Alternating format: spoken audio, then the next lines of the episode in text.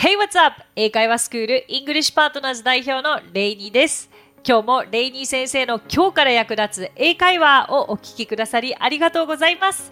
今日のテーマは上手なの類義語です。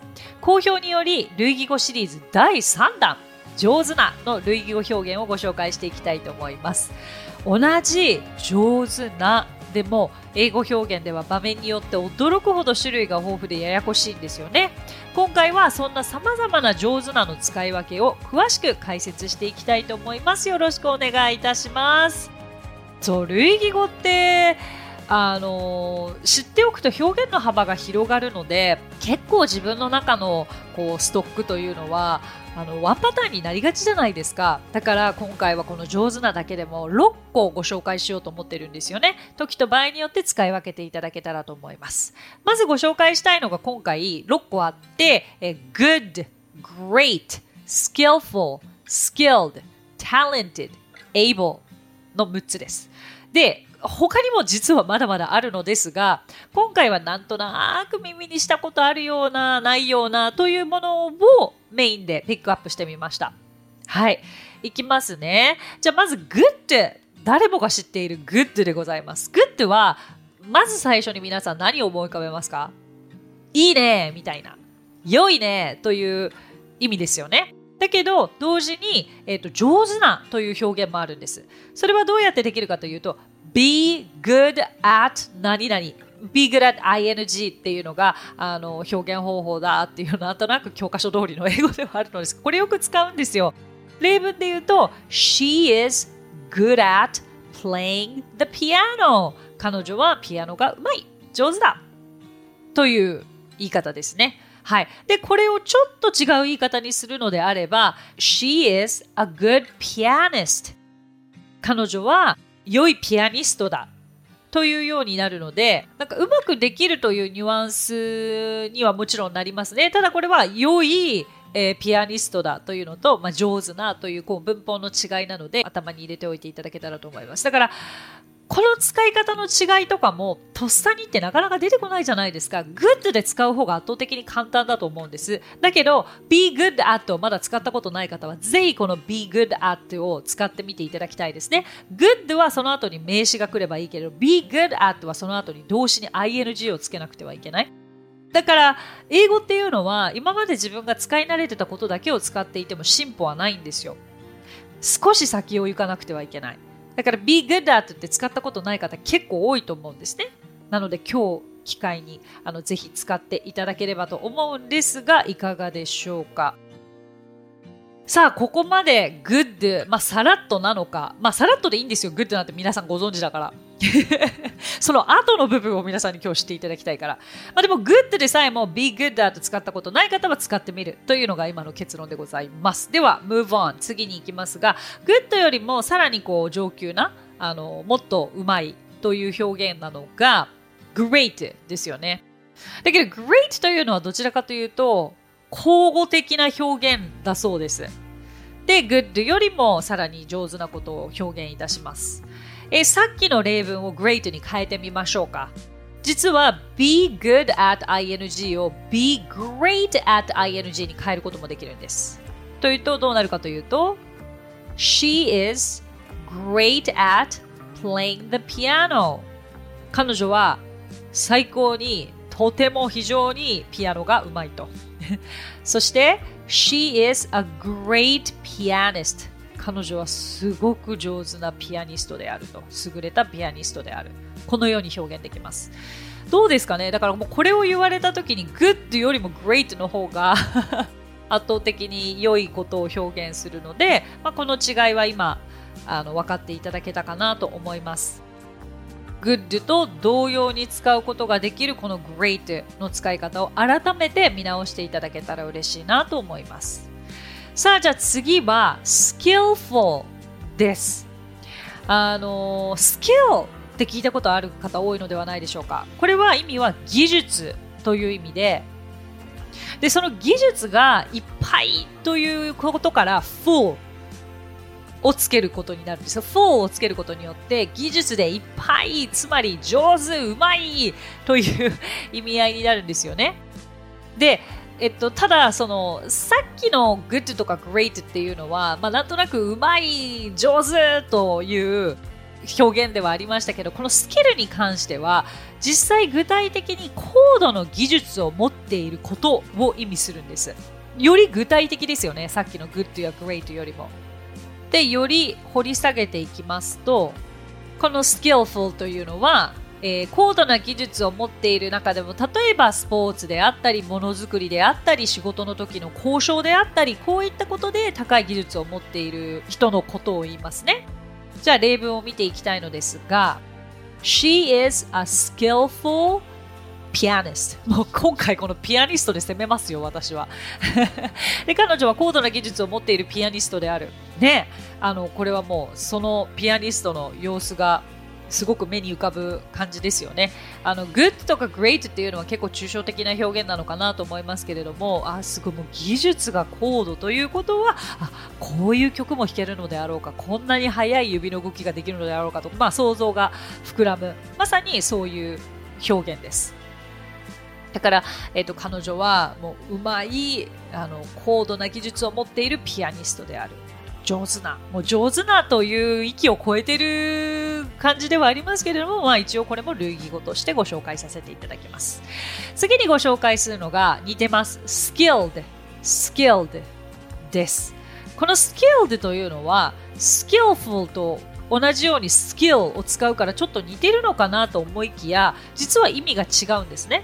で、skillful というのは先ほどもお伝えしたように高度な技術を持っているということに対して、skilled というのは訓練を重ねた結果、もうなんだろう、最終的にこう、熟練していることを言います。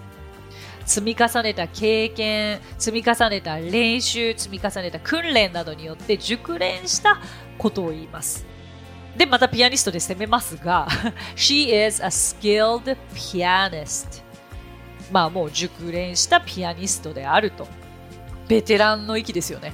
はい。いかがでしょうか ?So far so good? わかりますか？ね、あの、ここまでついてきていただけてたら嬉しいですけれども、もし何か早かったりとか、ちょっと説明不足だなとか分かりにくいなと思ったら、ぜひ戻っていただいて、もう一度聞いていただけたらと思います。さあ、どんどん行きましょう。次は talented です。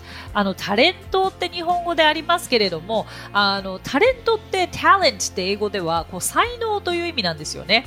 だから、つまり日本でいうタレントという肩書きのある人は、才能を持った人たちという意味なのかなと 思うんですけれども、もしくは何か、まあ、日本でタレントっていうと、イコール芸能人という、まあ、理解かなとは思ったりするんですけれども、このタレントが才能で talented になると何らか品出た能力を持っていることを指すんですよね。例えば、a talented pianist だったら才能を持ったピアニストですし、もういろいろとつけることができます、その後に名詞を。例えば、でもよく、まあ、she's very talented というと、あの具体的なことは言ってなくても彼女には才能があるというふうに言えますので、あの、これとってもよく使われる表現方法なので、初めての方は、これを機に使ってみるといいと思いますね。あと、相手を褒めるときにも言えますよ、もちろん。You are very talented. すごいね。だから、その、具体的に才能があるねという意味でもなくて、すごすぎるねという、あの、大げさに褒めたいときとか、本当にすごいなと思った相手を褒めるときにも、You are so talented 言えます。で、まあ、これは生まれつきの才能を持っているということを意味しますね。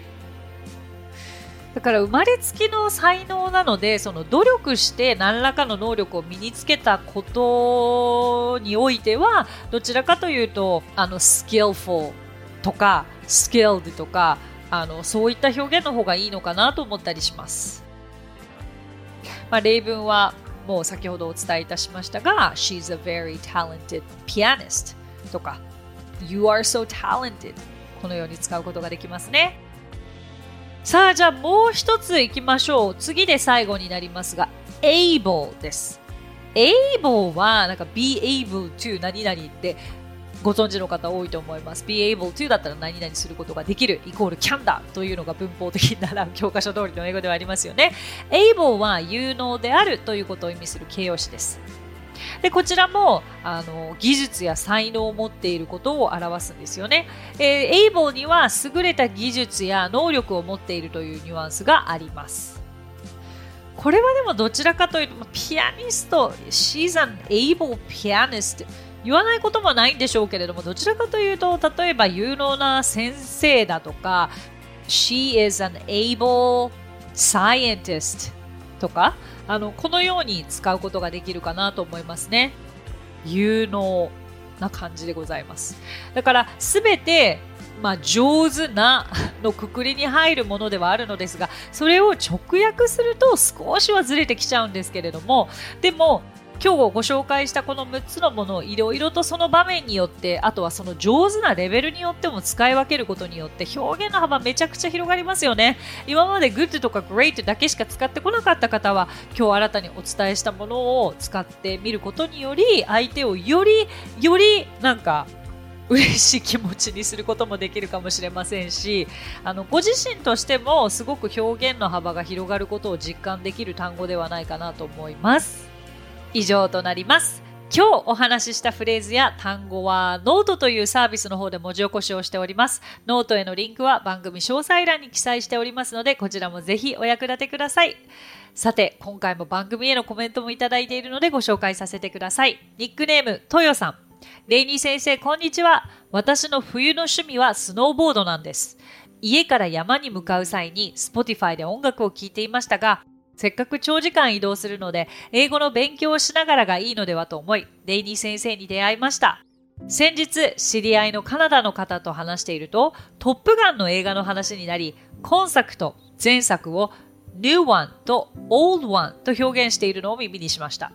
その時ちょうど One について説明されていたエピソードがあり、ああ、これなんだと気づくことができ、とても役に立ちました。他にもこんな風に覚えたなど先生ご自身のいろんなエピソードと合わせた説明はイメージとしても覚えやすく飽きることがありません。今ではスノーボードのシーズンが終わり、レイニー先生のポッドキャストを聞いているうちに英会話スクールに申し込みたいと思うようにもなってきました。学生時代全く勉強していなかったのでハードルは高いですがやっぱり旅行に行った時とかもっともっと楽しめるのではないかと思うとワクワクします。スクールに申し込む前に一つ行動を起こしてみました。今後ともよろしくお願いします。こちらこそ豊さんよろしくお願いいたします。行動を一つ一つ起こしていくということが何かにつながると私も信じておりますのであえてわざわざこれをする。というのは何か一つあってもいいことかなと思うんです。めんどくさいけど、あえてこれをしてみようみたいな。このリスナーの方々でこう毎回毎回こうたくさんのコメントやリクエストをいただいて本当にありがたいんですよ。で、なんか聞いていて気に入ってくださったとしてもわざわざ思ったことをこうコメントをしてくださるというのってでもこのわざわざ豊さんがしてくださったおかげで、これが私に届き、私はものすごく頑張る活力となっております。励みになってます。こういうお声一つ一つが本当にありがたいんです。だから、あのーまずこの行動を起こされたことによってご自身がきっと書きながらも英語がお好きでいや話せるようになりたいなということをより思われたと思いますし、ぜひじゃあ次はあの体験レッスンでお待ちいたしておりますので、お目にかかれますことを楽しみにしています。豊さんありがとうございました。Thank you so much. さて、この番組ではご感想やリクエストなどお待ちしております。番組詳細欄にあるリンクよりお気軽にご投稿ください。そして Apple Podcast ではレビューもできますので、こちらにもぜひレビューを書いてもらえると嬉しいです。それでは最後に今日のあれこれイングリッシュ。医療英語どうしてここに来ましたか？をご紹介したいと思います。えー、医療英語と言いますと、ね、あの、まあもちろん幅は広いのですが、海外で万が一病院に行かなくてはいけなくなった時に、まあ、第一声って多分お医者様からどうしてここに来たんですか？つまりあなたの症状は何ですか？ということだと思います。言われていることがわからなければ何を答えていいかもわからなくなってしまうので、今回ご紹介する2つのフレーズ、ぜひ頭に入れてください。まず1つ目。What brought you here? What brought you here? どうしてここに来ましたかです、えー、なぜとなると Why did you come here? が先に頭に来るかと思うのですがでもこれを聞かれないで What brought you here? と言われると、え運ぶ運んだえ、何があなたを運んだ？え、車？みたいな。car? とか言っちゃいそうじゃないですか。車で来たからみたいな。そういうことじゃないんですよ。なんでここに来たか、つまり、あの、風邪っぽいですとか、足が痛いです、お腹痛いですかもしれないですよね。そしてもう一つご紹介したいのが、What brought you to the hospital?What brought you to the hospital? です。本当にこの意味知らないと何があなたを運んできたかっていう解釈になっちゃうから危ないですよ。のでぜひ覚えてください。そしてこのあれこれイングリッシュというのは私が代表を務めるイングリッシュパートナーズという英会話スクールの講師たちが出演している毎日新しい動画が発信されている1分動画のチャンネルとなっております。ぜひこちらも検索していただいてフォローしていただけると嬉しいです。So that's it. Thank you so much for coming by. Thank you so much for listening. 今日もレイニー先生の今日から役立つ英会話をお聞きくださりありがとうございました。皆様とはまた来週金曜日にお目にかかりましょう。So till then, bye! さあここでレイニー先生の活動を紹介させてください。まずはレイニー先生が主催する英会話スクールイングリッシュパートナーズでは私たちと楽しく英語を身につけたいという方を大募集。マンツーマングループキッズすべてオンラインレッスンでもやっています。詳しくはイングリッシュパートナーズで検索してみてくださいね。